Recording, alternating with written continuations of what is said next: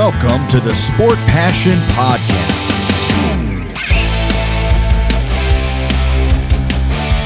And here is your host, Lars Marendorf.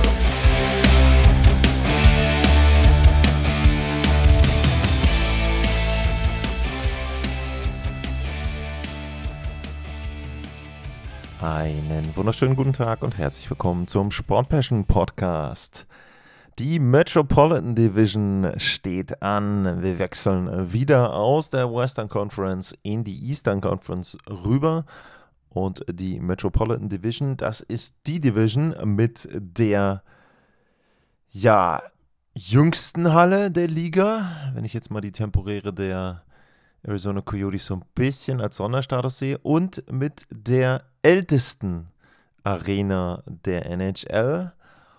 Und überraschenderweise nicht mit der größten. Man würde ja davon ausgehen, bei den Städten, die auch dann in dieser Division mit betroffen sind, dass da vielleicht die größte Arena der NHL ist. Aber das hatten wir ja schon direkt am Anfang in der Atlantic bei den Canadiens in Montreal. Ja, wir beginnen mit einer Halle aus dem Großraum New York. Und zwar das Prudential Center. 16.514 Zuschauer, fast die Arena, 2007 gebaut, 16 Jahre alt. Und ich muss ganz ehrlich sagen, wenn ich eben sehe, 2007 gebaut, also ich weiß, dass ich da drin gesessen habe, oben im Pressebereich. Und da sind eben noch diese ja, Wählscheiben-Telefone. Und Boah, es wirkte jetzt nicht so, als ob die Halle nur 16 Jahre alt ist, sondern da sah es ein bisschen so aus, als ob sie schon etwas älter wäre. Aber sei es drum, die Devils spielen in dieser Arena und die Devils, ja, die sind ein Team, das natürlich auch Rivalen und Rivalitäten hat. Und bei den New Jersey Devils sind das zwei Teams, die da genannt werden müssen. Da ist zum einen natürlich der Nachbar aus New York, die New York Rangers, die Hudson River Rivalry, also einmal über den Hudson River oder genauer gesagt, wenn man jetzt aus New York kommt oder dann eben auch wieder zurückfährt oder hinfährt zu einem Rangers Game unter dem Hudson River und es ist wirklich so, also bei meinen Besuchen habe ich meistens ein Hotel gehabt, das dann in Manhattan war, auch in der Nähe des Madison Square Garden, äh, beziehungsweise in der Nähe der Penn Station. Und man geht dann eben dort in der Penn Station in den Zug rein, in den Vorortzug rein. Und der fährt dann unter dem Hudson bis nach New Jersey. Dann fährt man da durch die Swamps, steigt aus bei der ersten Station und ist dann in einem kleinen Fußweg von ein paar hundert Metern im Prudential Center. Und man kann umgekehrt, wenn man möchte, dann auch mit der U-Bahn zurückfahren. Da gibt es so eine Sonderlinie. Da landet man dann unten am äh, World Trade Center. Und ja, also es ist wirklich für amerikanische Verhältnisse ein, ein Steinwurf entfernt. Und das ist ein richtiges Derby. Und die beiden Teams sind sich auch sehr häufig begegnet, zumindest für die Geschichte der New Jersey Devils, die haben die meisten Playoff-Vergleiche mit den New York Rangers. Und da waren auch Playoff-Vergleiche dabei, nicht nur so wie letztes Jahr, wo sie sich ja dann in der ersten Runde begegnet sind, sondern auch zum Beispiel die legendäre Conference Finals Serie 1994, wo es dann über sieben Spiele ging. Marc Messier vor Spiel 6 mit der Garantie, dann der Hattrick von ihm und ja, wenn ihr einfach mal eingebt, äh, Mato, Mato, Mato, also den Call dann zum Siegtreffer für die New York Rangers, äh, das werdet ihr sicherlich auch bei YouTube finden. Oder aber zum Beispiel auch 2012, wo es dann für die New Jersey Devils ins Conference Final ging. Damals gegen Henrik Lundqvist und Martin Brodeur, da mit seinem letzten richtigen Lauf in den Playoffs und das sind natürlich Highlights äh, dieser Rivalität. Auf der anderen Seite, Penn Station, Pennsylvania ist vielleicht gar kein äh, schlechtes Stichwort. Die Philadelphia Flyers, die sind der andere Rivale der New Jersey Devils. Und auch da gibt es legendäre Serien. 1995 zum Beispiel auch die Flyers äh, dann gegen die New Jersey Devils. Da haben sich die Devils durchgesetzt, dann auch ihren ersten Stanley Cup gewonnen und auch im Jahr 2000 haben sie sich durchgesetzt und auch da den Stanley Cup gewonnen. Insgesamt da die Bilanz 3 zu 3 gegen die Rangers ist die Bilanz 3 zu 4 für die New Jersey Devils. Und was man auch sagen muss, da gibt es ja auch ikonische Szenen. Äh, wer auch da bei YouTube einfach mal eingibt, äh, Scott Stevens, Eric Lindros, der Check, der ja nicht ganz die Karriere von Eric N, seine Fleißzeit äh, zumindest dort dann zum Ende gebracht hat und auch, glaube ich, riesen Einfluss darauf hatte, wie die Karriere von Erik Lindros danach weiter verlaufen ist. Und das ist auch eben eine Szene dieser Rivalität. Und das sind ja genau auch die Dinge, die Rivalries ausmachen. Legendäre Szenen, legendäre Spiele und Serien. Und äh, zwischen den Rangers und den Devils und den Flyers und den Devils, da gibt es sehr, sehr viele. Erstaunlicherweise sind die New York Islanders gar nicht so der große Rivale der New Jersey Devils. Das liegt allerdings auch daran, dass es nur eine einzige Playoff-Serie gab zwischen den New Jersey Devils und den New York Islanders, was ja schon erstaunlich ist, wenn man auch die geografische Nähe nimmt. Ich müsste jetzt mal gucken, wann und wie sie immer in den Divisions mit eingeteilt waren. 1988 standen sich die beiden Teams äh, gegenüber, aber ansonsten eben nicht. Ähm, Pittsburgh wäre noch ein Team, wo sie fünfmal gegen gespielt haben, die Carolina Hurricanes. Aber ja, so richtig aus Sicht der Devils hat sich da jetzt keine Rivalität entwickelt. Kann natürlich kommen, denn wenn man jetzt bedenkt, letzte Saison, da haben sich die beiden Teams schon ordentlich duelliert um die Spitze in der Metropolitan Division und sind sich dann ja auch in den Playoffs begegnet. Und der Vergleich ging deutlich an die Carolina Hurricanes. Also vielleicht ist da so ein dritter Rivale, der sich entwickelt. Aber wie gesagt, Flyers und Rangers, das sind die beiden großen Rivalen der New Jersey Devils. Nach dem Ausflug in die Historie kommen wir zurück ins Hier und Jetzt, zumindest in die letzte Spielzeit.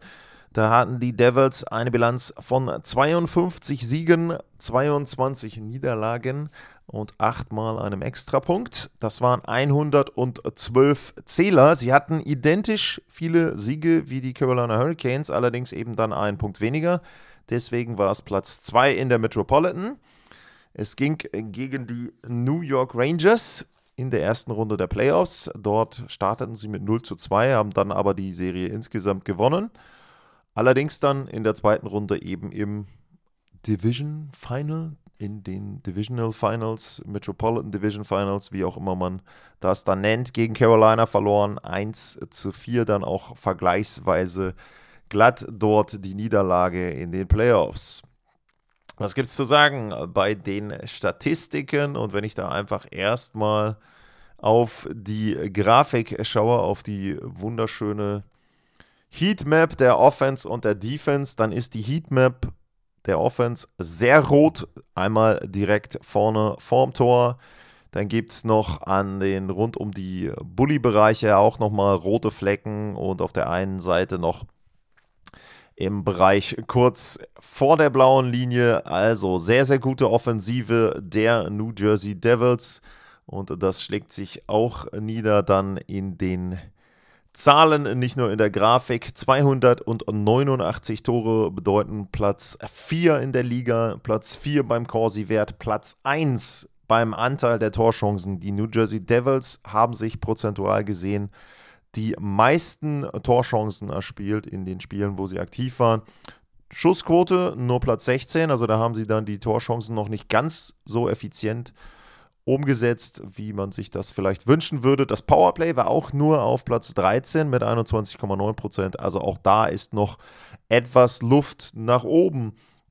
Schaue ich auf die andere Seite, auf die Defensive, dann haben sie vorm Tor richtig gut aufgeräumt. Da ist es nämlich dunkelblau. Gibt so ein paar Bereiche vor der blauen Linie, wo die Devils äh, im Vergleich dann ein bisschen mehr Tore statistisch äh, zulassen. Die Abwehr aber trotzdem auch wieder richtig gut. Platz 8, 222 Gegentore dort zugelassen. Die Fangquote eher Mittelmaß, 91,63 Prozent. Dafür das äh, Unterzahlspiel dann auch wieder sehr gut, äh, 82,6 Prozent. Das ist Platz 4 in der NHL. Und auch wenn man sich das Verhältnis anguckt zwischen eigenen Torschüssen, Torschüssen des Gegners, auch da sind sie in den Top 5 in beiden Kategorien. Also, Lindy Ruff hatte in der letzten Saison ein richtig, richtig gutes Team in New Jersey und äh, am, im Grunde muss ich auch sagen, erstmal, ich habe mich letztes Jahr schon geirrt, habe die Entwicklung nicht ganz so stark gesehen der New Jersey Devils. Und auch am Anfang haben sich die Fans in New Jersey ja geirrt. Wer sich daran erinnert, gab es Sprechchöre, dass Lindy Ruff gefeuert werden soll. Und dann gab es aber ein paar Wochen später Sprechchöre, wo sich die Fans bei Lindy Ruff entschuldigt haben. Also auch das sicherlich eher eine besondere Geschichte, dass da eben die Fans dann auch ihren Fehler dort eingesehen haben. Ja, die New Jersey Devils, die waren auch in der Offseason aktiv, obwohl sie ein vergleichsweise gutes Team hatten. Und äh, die haben sich Tyler Toffoli geholt aus Calgary. Colin Miller kam aus Dallas. Eric Calgreen kam aus Toronto von den Marlies wohl eher. Thomas Noschek aus Boston, Cal Foot aus Tampa Bay, beziehungsweise zum Schluss hat er dann in Nashville gespielt und ganz frisch reingekommen. Keith Kincaid bekommt einen Zwei-Wege-Vertrag, also auch nochmal jemand, der da im Tor so ein bisschen Tiefe den Devils geben soll. Und man muss natürlich dazu sagen, vor der letzten Trade-Deadline kam Timo Meyer. Das ist sicherlich auch eine wichtige Personalie, die man nennen muss, obwohl er eben jetzt nicht in der Sommerpause zu den Devils kam. Wer ist gegangen? Äh, Jasper Boquist in Boston jetzt mittlerweile, Jegor Sharangovic in Calgary, Damon Severson bei den Blue Jackets, Ryan Graves in Pittsburgh, Miles Wood in Colorado, Thomas Tatar auch ganz frisch, ebenfalls in Colorado und Jonathan Bernier, der hat seinen Rücktritt erklärt. Das sind so die groben Personalveränderungen. Vielleicht noch erwähnt im äh, Coaching-Staff, Andrew Brunette ist ja jetzt mittlerweile der Head Coach der Nashville Predators. Dafür ist ein ehemaliger anderer Head Coach, Travis Green, jetzt bei den New Jersey Devils. Green war früher bei den Vancouver Canucks, aber Lindy Ruff hat ja als Chefcoach auch schon Erfahrung damit, mit anderen Coaches dort entsprechend zusammenzuarbeiten. Ja, was gibt es zu sagen über das Team der New Jersey Devils? Wenn man sich einfach mal die ersten Linien anguckt, dann ist das eine unfassbar beeindruckende Offensive. Und man muss dazu sagen, äh, Blick zurück auf die letzte Spielzeit. Die Devils hatten sechs verschiedene 20 Tore Stürmer. Und dazu kam dann noch Timo Meyer, der ja 30 plus Tore in der Saison gemacht hat. Und äh, sie hatten vier Spieler, die haben 27 oder mehr Treffer erzielt. Und von diesen Vieren war Nico Hischer der einzige oder der älteste mit 24 Jahren. Also das zeigt so ein bisschen, Hughes war mit dabei, Jasper Brad, Dylan Mercer, Dawson Mercer. Also das sind natürlich dann auch wirklich Voraussetzungen, die kaum ein anderes Team hat. So viele gute Spieler, Sie waren Vierte in der Liga beim äh, Scoring, also auch da sehr, sehr gut. Und auch bei den Neuverpflichtungen, Tyler Toffoli ist zwar 31, hat aber seit der Saison 1920 im Schnitt auch 30 Tore auf eine 82 Tore, äh, Spiele-Saison erzielt. Also das ist schon mal wirklich, wirklich beeindruckend. Und wenn ich jetzt einfach mal hier in das Death Chart reinschaue, erste Reihe Jack Hughes, Jasper Brad, Tyler Toffoli, zweite Hisha Meyer, Dawson Mercer. In der dritten haben sie mit Andre Pralat und Eric Kohler auch gute Spieler mit dabei. Alexander Holz, der Schwede, das ist zum Beispiel einer, wenn wir jetzt aufs Thema gucken, und auch das hattet ihr euch ja gewünscht, dass ich immer mal versuche, auch so ein bisschen junge Spieler mit äh, zu erwähnen, äh, Rookies äh, mit zu erwähnen. Also äh, Alexander Holz, das ist sicherlich einer der Spieler, wo man sagen kann, bei den New Jersey Devils. Das ist ein junger Spieler, der kann eine Chance bekommen, hat jetzt vorletzte Saison schon neun Spiele gemacht, letztes Jahr 19. Und er wird sicherlich da auch in dieser Spielzeit ein bisschen mehr Gelegenheit bekommen. Und wenn wir schon bei Rookies sind, Luke Hughes, aber da komme ich gleich noch zu in der Verteidigung, wird sicherlich auch dann entsprechend mitspielen. Vierte Linie, Michael McLeod, Nathan Bastian und Thomas Noschek. Das ist auch eine solide vierte Reihe, wobei man da sagen muss, so ein bisschen auch der Vorwurf wurde den Devils gemacht, auch in der letzten Spielzeit, dass sie vielleicht dann an der einen oder anderen Stelle nicht tough genug sind, dass es dann auch nicht so die richtige Gegenwehr gibt. Da ist zum Beispiel dann natürlich auch die Szene mit äh, Jacob Truber und Timo Meyer zu nennen, wo Meyer dann eben ausgenockt wird. Und ja, Chuba im Grunde gar keine Konsequenzen hat von den New Jersey Devils. Also das könnte ein Thema werden, wo sie dann irgendwann doch schon die Jungen und die hochbegabten Skill Players, wie man dann so schön sagt, irgendwie schützen müssen. Apropos Skill Players, Dougie Hamilton, sicherlich einer der besten Verteidiger in der NHL, 74 Punkte in der letzten Spielzeit, 22 Tore, also auch er als Verteidiger noch mit dabei bei den äh, Spielern, die 22 Tore ähm, dort oder die mehr als 20 Tore gemacht haben. Also wirklich sehr, sehr gut. Ähm, es sei nochmal erwähnt, was ich gerade sehe, wenn man sich diese Top 6 anguckt, also in der letzten Spielzeit haben zwei 40 oder mehr Tore, drei 30 oder mehr Tore und der sechste im Bunde, Dawson Mercer, hatte 27. Also so eine Offensive und sehr gut und trotzdem in diesen sechs auch ausgeglichen besetzt. Also da ist jetzt nicht dabei, einer macht 65 und die anderen beiden machen 20. Nee, nee. Äh, 27 bis 43 Tore in den Top 6. Also unglaublich eigentlich. Dazu eben noch Dougie Hamilton im Erstverteidigerpaar. Dann äh, John Marino, den hatten sie gefunden bei den Pittsburgh Penguins. Man muss dazu sagen, Graves haben sie abgegeben und die Verteidigung insgesamt, das muss ich schon sagen, ist für mich ein Stück weit schlechter geworden. Äh, Ryan Graves ist weg, sicherlich ein bisschen unterschätzt, sehr groß auch, also auch da jemand, der physisch eher auch mit dabei ist, wobei sie jetzt mit, mit Hamilton und äh, Kevin Bahl da auch noch ähm, große Spieler mit dabei haben. Auch Jonas Siegenthaler ist jetzt nicht der kleinste. Aber trotzdem, Ryan Graves glaube ich, schon Verlust. Und äh, Severson ja nach Columbus auch gegangen. Also auch das ist etwas, wo sie schon ein Stück weit in der Defensive so ein bisschen äh, geblutet haben und wo sie eben im Prinzip dann auch Qualität äh, verloren haben. Wie gesagt, dritte Verteidigerpaar Siegenthaler und äh, Colin Miller. Weiß ich nicht, ob sie irgendwie dann auch Dougie Hamilton und Siegenthaler wieder zusammenstellen. Ich könnte mir eben vorstellen, dass Luke Hughes da dann auch mal mit äh, Dougie Hamilton zusammen reinschnuppern darf. Äh, muss man dann abwarten, wie sie das verteilen, ob dann äh, Siegenthaler und Miller eher so die defensive Abteilung bilden und dann eben so das Shutdown-Pair sind und Hughes und Hamilton dann eben eher für die Offensive mit äh, zuständig sind. Ja, im Tor gibt es das Duo Vitek Vanacek und Akira Schmidt. Vanacek sehr gute Zahlen in der regulären Saison. 2,45 und 91,1 Prozent sahen seine Zahlen. 33 zu 11 die Bilanz insgesamt. Nur in den Playoffs, da war es dann nicht mehr ganz so gut und da war dann Akira Schmidt derjenige, der dort dann entsprechend besser gespielt hat. In, den, in der regulären Saison hatte der auch gute Zahlen, aber eben natürlich in wesentlich weniger Spielen. Ähm, ich hatte es erwähnt, sie haben sich jetzt äh, Keith Kincaid noch geholt als ja, Dev Goalie und natürlich gibt es immer wieder die Gerüchte um die New Jersey Devils und Connor Hellerbuck.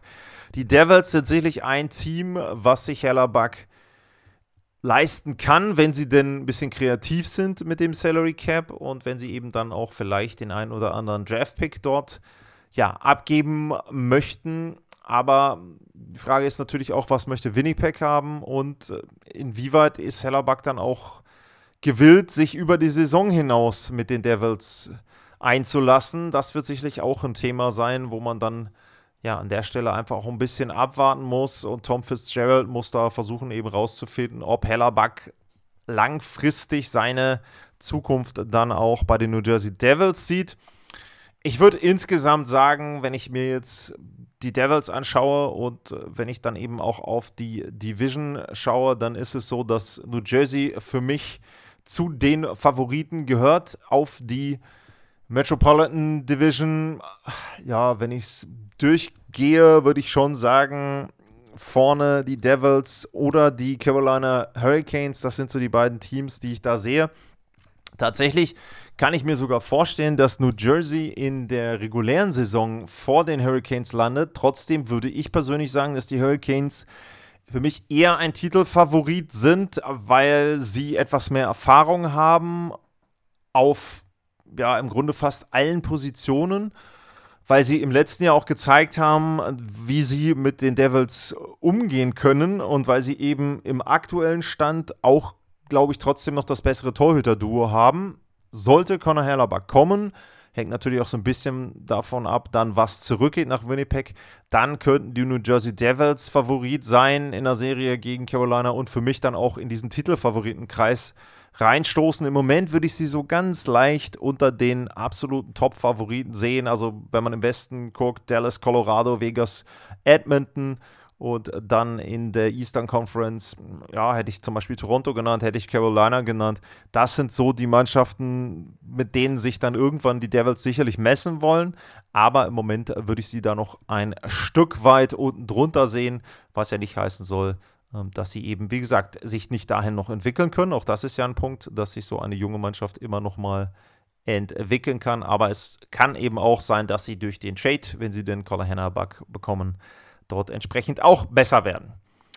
Ja, ansonsten, wenn ihr den Podcast unterstützen wollt, gibt es zwei Möglichkeiten. steadyhq.com slash sportpassion. Da könnt ihr regelmäßig Supporter werden. Oder aber, wenn ihr nur einmalig, was heißt nur, ich bin für alles dankbar, also ne, nicht nur, sondern wenn ihr einmalig den Podcast unterstützen möchtet, dann könnt ihr das Ganze machen bei paypal.me slash sportpassion.de, paypal.me slash sportpassion.de, ohne Punkt zwischen dem Sportpassion und dem de. Wie gesagt, wie immer, alles in den Shownotes, also den Link findet ihr da an der Stelle dann entsprechend auch. Damit war das die Vorschau auf das erste Team der Metropolitan und es geht weiter und da nehme ich jetzt so ein bisschen Bezug auf die Trivia-Question, die ich euch in der letzten Ausgabe bei der Central mitgegeben habe. Die New Jersey Devils, sie sind das erste Team mit der geringsten Zuschauerkapazität in der Metropolitan. Und das zweite Team, das kommt auch aus dem Großraum New York, diesmal dann in Richtung Long Island. Die New York Islanders werden dann in der nächsten Folge betrachtet und ich mache meine Vorschau auf deren Spielzeit und Kader 2023, 2024. Für heute vielen Dank fürs Zuhören, bleibt gesund und tschüss.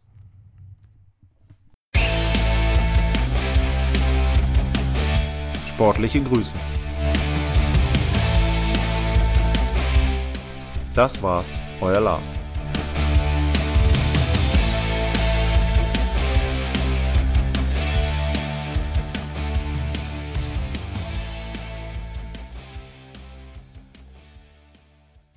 Schatz, ich bin neu verliebt. Was? Da drüben. Das ist er. Aber das ist ein Auto. Ja, eben. Mit ihm habe ich alles richtig gemacht. Wunschauto einfach kaufen, verkaufen oder leasen. Bei Autoscout24. Alles richtig gemacht. Wie baut man eine harmonische Beziehung zu seinem Hund auf? Puh, gar nicht so leicht. Und deshalb frage ich nach, wie es anderen Hundeeltern gelingt, beziehungsweise wie die daran arbeiten. Bei Iswas Dog reden wir dann drüber. Alle 14 Tage neu mit mir, Malte Asmus und unserer Expertin für eine harmonische Mensch-Hund-Beziehung, Melanie Lippisch. Iswas Dog mit Malte Asmus. Überall, wo es Podcasts gibt.